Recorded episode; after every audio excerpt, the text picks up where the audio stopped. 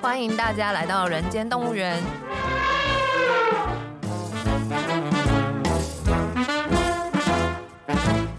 这是验视机为了编剧工作外出取材，访谈多年政治与企业幕僚的经验，并交流两个世代斜杠者的生活与想法。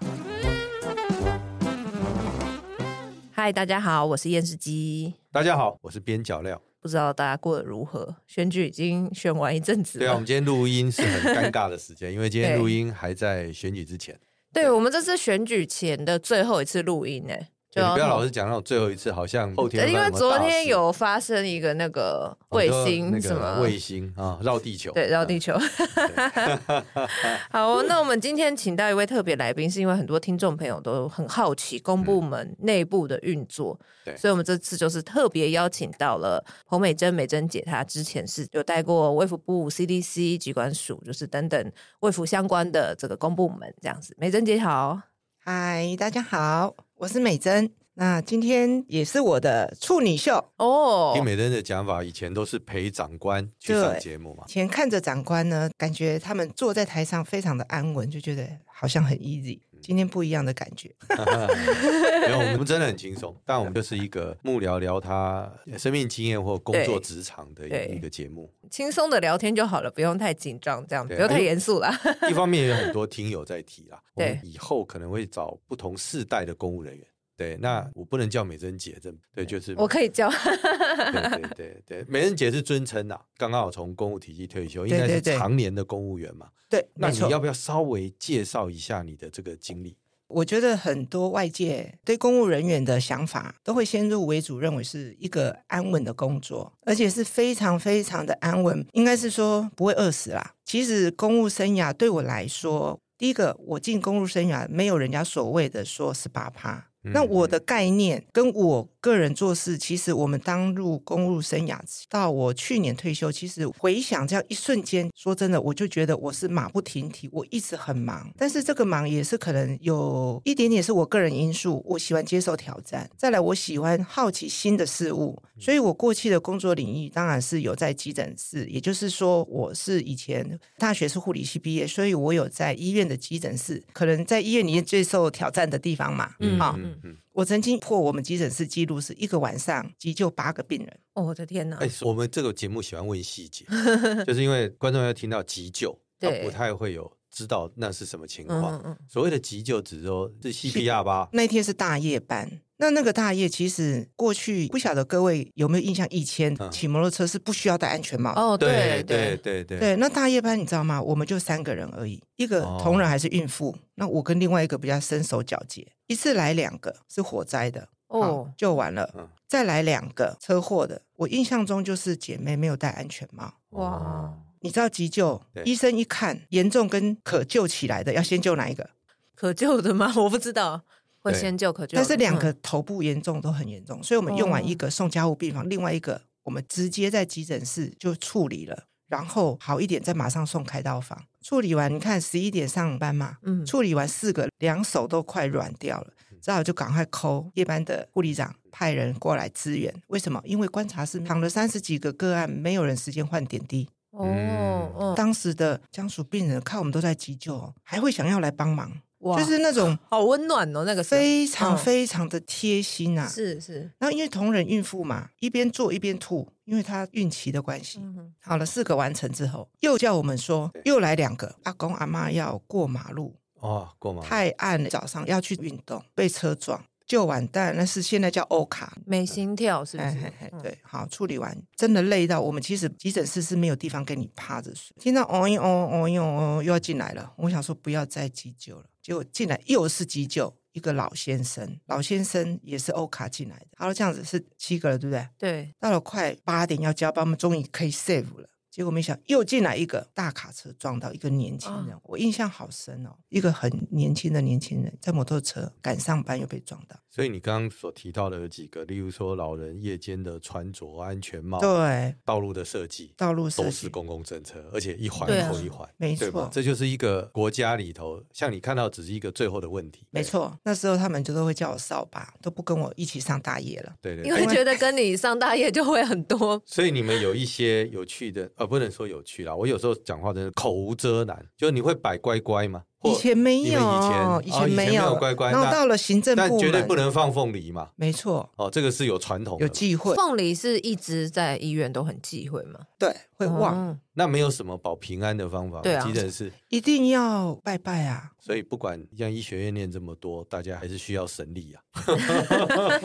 哎，可是身心大安家定一对那下。时是候啦医院的看法，不是就很有系统的 SOP 嘛？我们很有系统，急诊室训练出来就是动作很快，反应要很快，因为一进来都会有减伤嘛。对，其实我觉得不是学校读书、学校教而已，临床很重要。我们看到两个血压一看有问题，不会马上推给医生，就是有问题马上推到检验室做心电图，赶快进一步推给医生看，然后再开个单，再做心电图。来不及。来哎不那及我举手，因为你刚刚所提的这个模式就不像是具有 SOP，是你必须要马上判断，然后应变啊呐、这是为因为减伤是都有一些比较资深的护理长会排在减伤，那他会授权给我们做这种事。对，对那因为一个润医生，我们会随叫啊，用喊的医生都听得到，叫一下，他就赶快跟着到检验室做心电图，他就医生就一边看那个心电图跑出来的样子。跟每人提一下，为什么我会这样问这问题哈、哦？是因为他也可能让很多年轻的护士很挫折，因为很多年轻人会跟我们提说，他们所有事情有一个规划，只要离开这个规划的，有些人就觉得说他没有在程序当中，你是他会说很不舒服。例如说一个标准嘛，对，就没是因为说每我可个以人都会检觉得验一说些东要不西。要检验，但我这样听来，其实要在急诊室或者是要在这样领域里工作待得下来的人，要有除了 SOP 以外的气质吧。第一个，他真的是你说到重点，他要待得下来；再来，他也愿意有这些应变嗯尝试应变，待得下来。其实一般病房护理站都会说：“哎，给你一个月带新人，让你练习。”病房很多都是流程，对不对？就像开刀也有流程的，开刀前、开刀后要注意的嘛。但是在急诊很多突发状况，所以你一般护理长都会说：“哎，我给你三个月，让你适应，就是让你知道可能会遇到很多状况。”我们那时候有出车、救护车或是摩托嗯嗯车嗯去救人的，嗯哼哼，那或是有一些在急诊遇到很多不同状况，因为所有科别都要遇到嘛，就会跟你讲。但是你讲说的是这个范围，其实说真的，这个也是属于范围之内啊。但是看你能不能接受啦，护理人员或是医生怎么搭配，这个其实医生跟护理人员的默契很重要，因为像我们有时候也会遇到一些拿刀子来的啊、要攻击医护人员的那一种，应该不也是不因为是人啊就是来找家属病人的，哦，是哦，那我们就会有、就施行开刀，这时候就不是医护人员啦，警卫马上就到位了。哦嗯，嗯哎，他就会保护我们。那个的默契其实也不是只有医护人员啦，其实急诊室每个人的角色都很重要，所以我们像一个大家庭一样。去急诊是不是对护士来讲是哼，？哎，现在要讲护理师哦，，护理师是嗯对最对对对，不好的单位，不会吗会啊，很多人像愿意要去急诊室啊，不会又想一想说都喜欢去什么妇产妇产科、对小哎因儿为都科会没人生了，或者是啊、我的意思是说他比较，因为像以前啊，就是压力没有么。那么大嘛，你的或意者思是是比这较样吗？欢乐，就是应听该没有到的欢乐笑声吧，生小孩啊，哦哦哦，那懂个他觉得产房。产房可我不晓得啦，我我的意思是说，嗯我觉得是看个性哎、看个性，你就一直在待在急诊室，对，哇，急诊之后就转行政，就到卫福部了。从医院的急诊室就转到卫福部哎，这不需要经过考试吗？考试、哦哦，这个是因为是卫福部的关系，还是说卫其福部的实也医院是嘛一般的那个公人员考试，它是有不一样的制度有吗？，因为我本来在护理医院，就是公部门，是我本来就考上公对部公门部的的医院那时候是高普考，嗯我本来哦对就对考上了，那嗯觉得一直做一直做，年纪也有，就觉得哇，大夜班好累，也觉得应该要换了，因为已经做了七八年，就觉得在大概急诊室七八年了，对对，哇，不好容易厉害！耶对啊，然后就觉得嗯应该要换个工作。换个工作，很巧，就是因为本身我有高普考的证书，嗯哼，因为卫福部就在招说他想要也有要有公人员资格的，公务人员资格的对医护背景医护的背景，嗯哼啊，那就去考试，那啊就考上 了。就到卫福部，那哪一年呢？啊，这样子会不会透露年 纪？会，就是应他该刚刚是讲的减二十，那没到关了系之后，完全就到卫福嗯部的哪个对单位？医事处，哦就是现在的医事师，哦，嗯医师师在爱国东路那边。能不能稍微讲一下对医师师是什么？管全国医疗的，像评鉴啊，哦还有医疗纠纷啊，还有一些以前有一些精神科的精神安全的，还有一些法规。你看，我们医师人员，我们台湾的医师人员有这么多十几类，其实嗯我们的法规要拟定，跟我们台湾的医师人员，其实在国际间上算是有名，很严格把关的。对对，非常严格，所以这些的法规的条理啊等等都要有医师处，那时候称作医师处，之后卫生署升为物我了，知道升一个等级，对所以它就变一四师是。哦，所以那个时候你考进去的时候，其实还是一还是是属对不对？对，还不是卫福部嘛不。是不是。嗯哼那工作完之后，那接着是因为我就读了公共卫生，之后哦我就自己又觉得应该换工作了，我就到了 CDC 做疾病防治，就是疾病管制署。哦，去了那一年就遇到 SARS，所以那也是你人生第一个从现场开始要接触到很多制度跟法规。对，那你不觉得很冲突吗？或者是去的时候才发现那个完全不一样的，，完全不一样。但是很多同仁很好啊，他会教我。再来，你就会慢慢脑袋要换啊公务人员有时间教你，我没们有的观念里公务人员不是 因为你是新人，他会教你，给你，请你写公文。我们公文那时候是执事的、我我知哇道哦我知道，对对。但是你对要给他合约啊，让他看，对不对？哦他会教啊，哎他不是对叫你翻前面的人的公文去但是学，回答事情可能有些不一样，所以嗯你还是要按照一些你自己的想法写，啊，请他看，他就教你，哎，这样子怎么表达。不过那时候长长的话要写的很短，叫文言文一样， 哎，为什么要写成文言文？是没希有望每以一个前的人，呃公文，你不觉得都很我不晓得，我以你应前该的有写没有，过我文以言文前公文吧我以前认为写文言文的公文哈、哦，就是要写文言文，是因为各自才能解读。哦就每个人不是看完之后呢，不是不是会有一些不是些微的不同。你这 个太阴谋 论了。就是 看起来每一个人都觉得有道理， 哎啊，都都可以自己找到自己的道理，自所己以他解不释嗯能太白话。没有啦，我开玩笑的。对，因为我知道公文文书真不简单。再来就是到了 CDC 就开始一去就忙那个 SARS，那嗯因为刚去也不懂嘛，那就跟着人做。那时候是因为我有去接受 FETP，就是这个美国 CDC 流行病学调查的研究的学生的实习，然后就刚好就跟着去做疫情调查，去做 SARS 嗯的调查，就到了好多医院去，嗯老师就派我们去就去，我就借用了在医院那时候医院有肠病毒发生过，所以嗯我 SARS 那时候刚开始也是很多恐慌嘛，对，病毒嘛，那对致死率很高，对啊是吗？很高你可能稍微把背景。那时候 SARS 是 SARS 其实没有像 COVID-19 全球性的，那时候可能你们不知道当时的范围，只有在我们，甚至日本、韩国都没有，都是中国大陆跟我们跟香港所以它起源也是中国大陆嘛。不是果子狸吗？那时候的说法蝙就蝠是果子狸。可是哦，蝙蝠啦，没有没有，因为那时候的政府比较不太特别关心来源，有吧？有关心我，有我啦印象中有有，啦我印象中有啦有真的吗有有在讲，就是说因为广东还是哪里我吃知道哦了一对些对对对对对动物，还是应什该么东是西的说，发现是欧巴尼这个医师，嗯哼，他发现的，然后他有禀报回去，那他们都是美国派去各个东南亚那里去协助的。那在疫情 COVID-19 之前，应该是说我们台湾就是八十三年、八十二年经历这个 SARS，很恐怖嘛。要哦封院，好像和对对对对，当然我们只是一个疫情调查人，当然就跟着老师一直去疫情调查。那当时老师还说，为什么你每天都要带一套衣服来？我说，对我就是要带衣服来。为什么我？这就是感控的原则嘛，因为我家里有小孩，我那时候还没有把他带到奶奶家住，我就先想说，我带一套，那我去按家调查，不管是去按家或是去医院，我回到办公室要写意调，完之后我回家，我一定换那套干净衣服再回家，因为那时候还不知道热可以消毒，也不知道酒精有用，那时候都还不知道。哦，真的吗？所以那是 SARS 很前期，嗯，然后我们就一直加，一加，一加，一直嗯跑。哼然后到了我印象最深的是，我当时被叫去救护车，要在一个和平医院的人，不管是医护人员还是病人，要送到松山医院。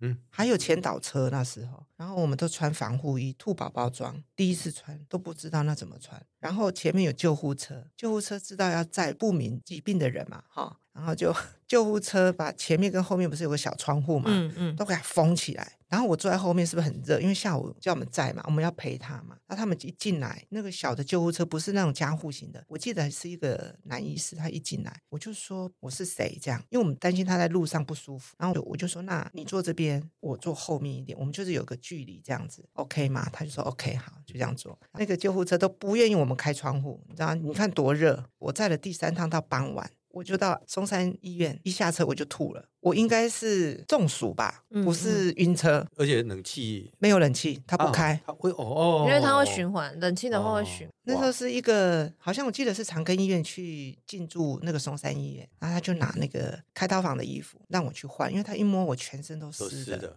哎，哦，结果你知道，都是我们 CDC 的人轮流去接人送到医院去，这个都是默默的工作。我要讲的是说，是这一次 COVID-19 大家才会重视防疫人员。其实不管是防疫工卫人员，或是卫生所那些人员、卫生局的人员，说真的，有一个很脱不开的宿命，就是说没有事的时候，没有人在乎你的存在；你有事的时候，大家还会知道你的重要。嗯，但是现在经过 COVID 1 9我觉得应该大家的意识有增加了啦，就不会把它当做是过去我讲的宿命。尤其我们台湾人对防疫已经很警觉，比其他国家的配合度高很多，这个是很可喜的啦。所以你觉得 SARS 的经验，其实在工位体系是有留下经验，不止经验，我们这次 COVID 1 9在前面可以打赢，就是因为 SARS。但我有要很多人说，那是因为反正你一九年、二零年就跟中国本来就隔离了，其实应该怎么讲？以我们看工位的流行病学举例好了，你知道世界一周需要过去的数百天吗？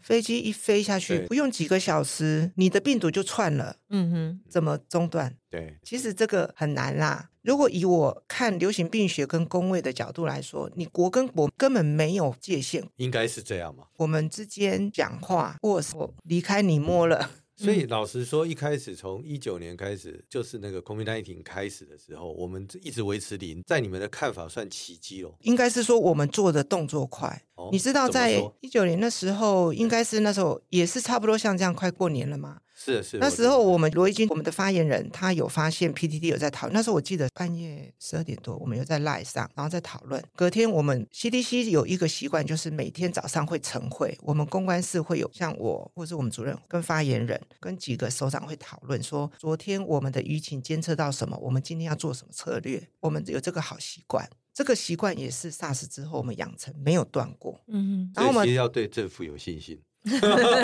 因为我们都会觉得是一个很容易遗忘的，就过了就没有没有没有，我还有我们这十七年来，我是指的二零一九之前跟 SARS 中间了哈嗯，这十七年来也要不是只有 CDC 做，我们还有怎么做？就是因为 SARS，所以我们对知道我们建立了台湾有六个区，也就是六个区，把它的医院一个区一个区，北中南东这样子区起来之后，每一个地方我们设一个指挥官，对，那个指挥官是区的指挥官，他管了那些医院。那我们每年定期要有医护人员人力清测，病人转运送要请消防一起来演习，还有医院的演习怎么移动个案，等于是说这个我们没有断过，还有物资。也就是各个医院，我们有建立一个系统，物资有防护衣、有嗯隔离衣、有口罩，我们定期要求医院要放着，有疫情升级、降级的量储备量，我们都要去查核去点。这个十七年没有停过，哎，这十七年来其实也是不同的政党执政，也就是有国民党也有民进党嘛，所以都还是一直维持，这没有应受到该影响是嘛。我没有印象什么正不正党啦，但是专业的东西，我想是一定我们就是做我们的。嗯哼，哎，这个应该说是政府做该做的嘛。那我们就这十七年该做的一些演习啊，该做的一些计划书更新啊等等，从来没有停过。何况我们还定期一定要召开，各区都有各区的事情要做，因为因地制宜嘛。这个 COVID-19 这一次我们在本土不是那时候有一阵子都零嘛，对还有我们很快就启动了登机检疫对，因为发现中国大陆有个案，我们就赶快在登机检疫等等那些，我们动作可以那么快。那时候我们第一个警觉就是马上立刻赶快阻断，我们也不知道是什么回事，但是我们长官就是定了，我们就马上想办法要把它阻断。那能不能阻断？就像我们说的，其实如果新兴传染病全球没有人有抗体，你要怎么阻断？很难嘛。但是我们有一些策略可以拉长时间，可以让后勤，也就是医院 准备准备嘛，对不对？所以我觉得我们这一点真的是做的不错。这整个可以说一条边的是国人有配合啊，不该出来就不要出 来，啊戴口罩就戴口罩，洗手就要洗手，这个都是一条边啦。我觉得这个都是这十七年来其实潜移默化的教，潜移默化的宣导。我觉得国人的配合是最重要。真的。所以你在说上一个案例 SARS 的时候，日本是没有，我印象中哦没有，韩国也没有。但我们这种草民在看，就会不可思议，觉得说，哎，你说台湾做得到，假如不是运气，说我们 SOP 好，就想想日本 SOP 应该。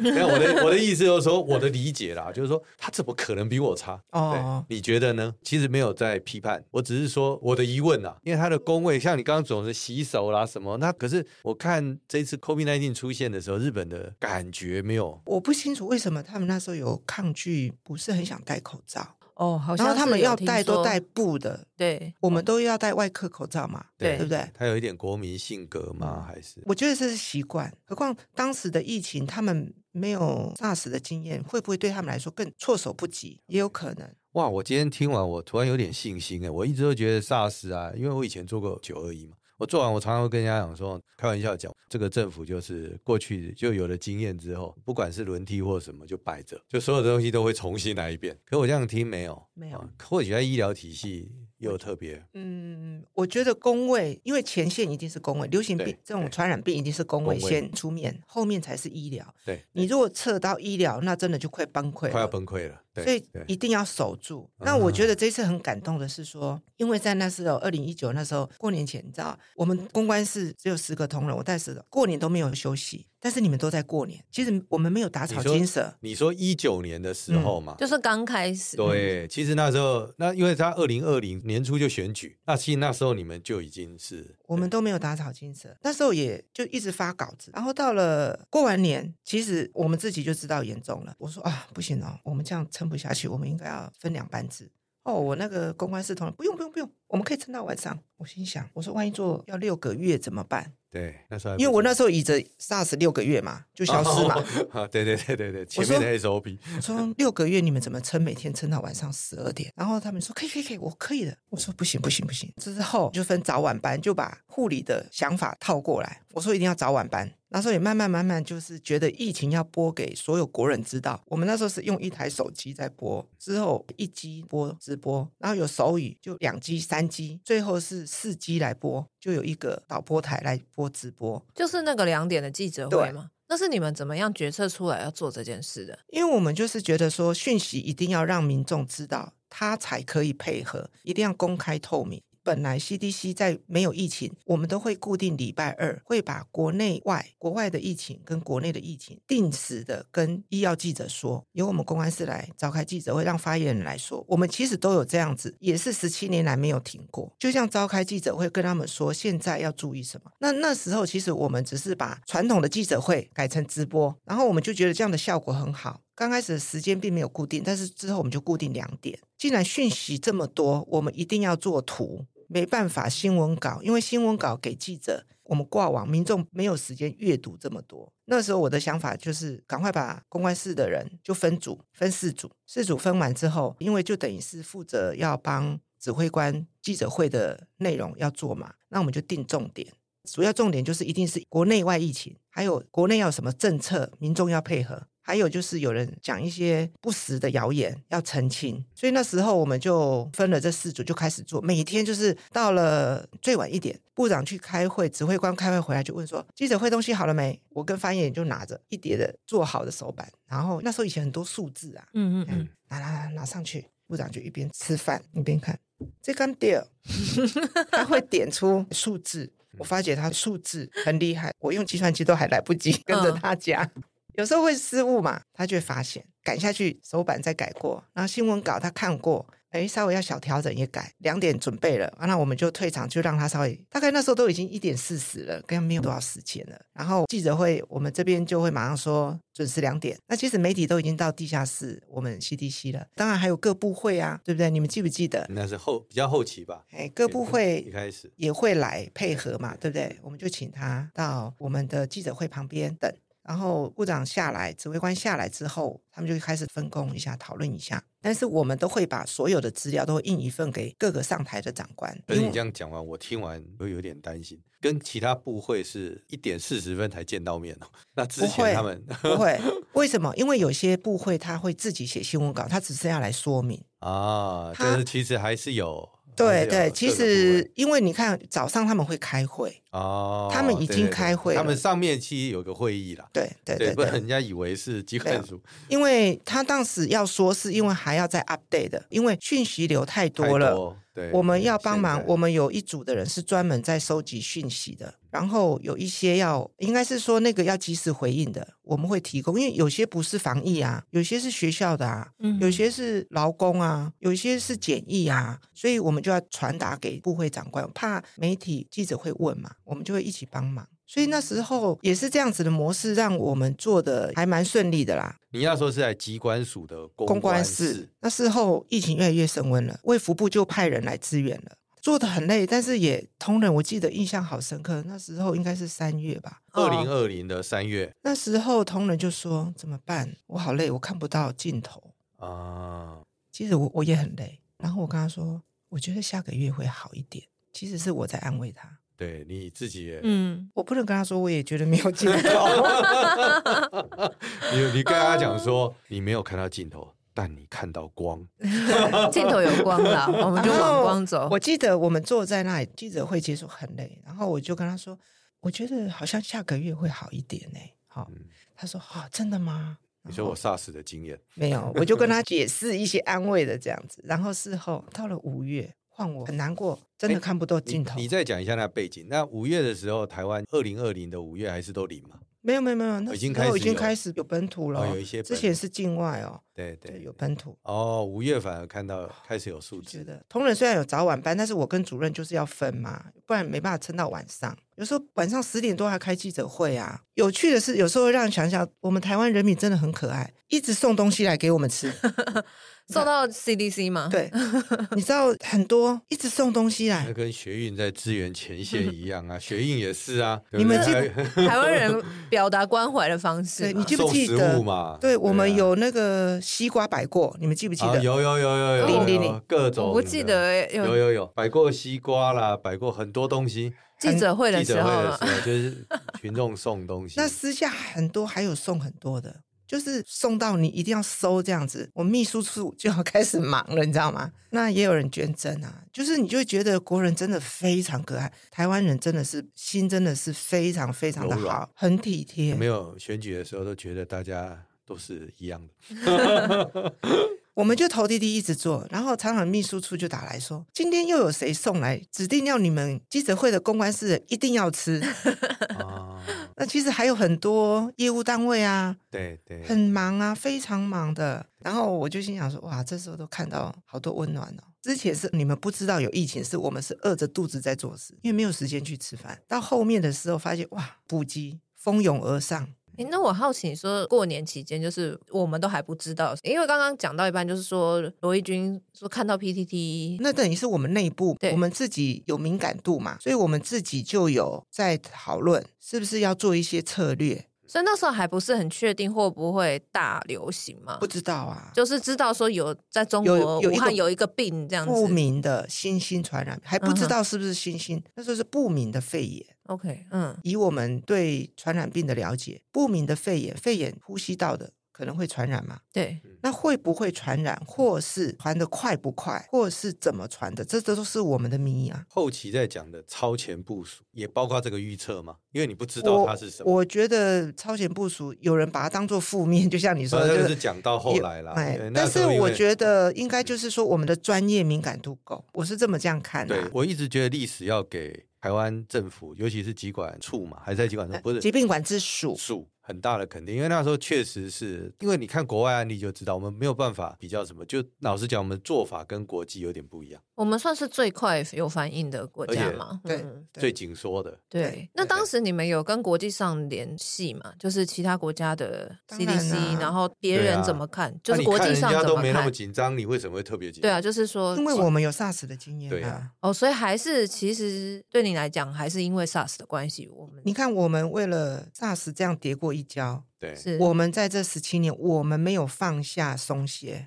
对嗯，我们的防疫没有停过，只是国人不知道。但是对我们做我们该做，我们不需要大声渲染嘛，我们做我们该做，等于说练功夫啦，磨剑。对，我是这样看，这个魔戒不是只有台湾 CDC 做而已，卫生局、卫生所，还有防疫人员，甚至医院后勤的，它有一些隔离病房，我们都要定时去做一些感染控制的那些该遵循的 SOP，我们都有在查，医院也有配合啊。所所以以这十七年是真的有扎实在准备，即便所谓的超前部署，它也是在它其中的部分。它就是真的你有准备，就等那一时刻嘛。我个人会觉得说，防疫人员做该做的，再来，其实真的要好好的鼓励我们的国人啊，真的很配合，嗯非常配合。我不晓得你们记不记得，有一次报什么疫情公布，叫大家不要出门还是怎么样，新疫区都是空的。有有 你有没有印象有有啊他们从那个大数据看，也觉得台湾人很厉害，就还没到管制哦，他自然而然他就对不对？这个也是国人的认知跟他的配合，大家都有功劳，大家也有工作要做，做该做的。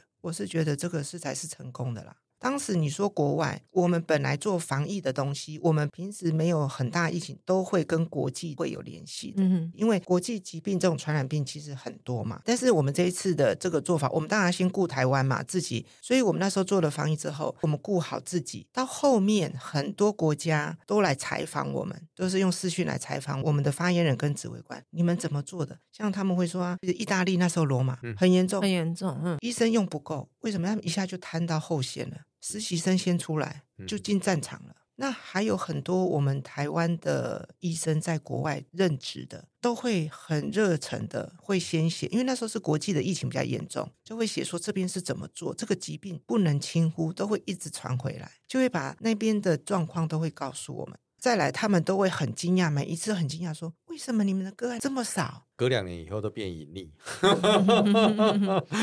对，可是我们那时候真的是有做到了。老实说，我一直觉得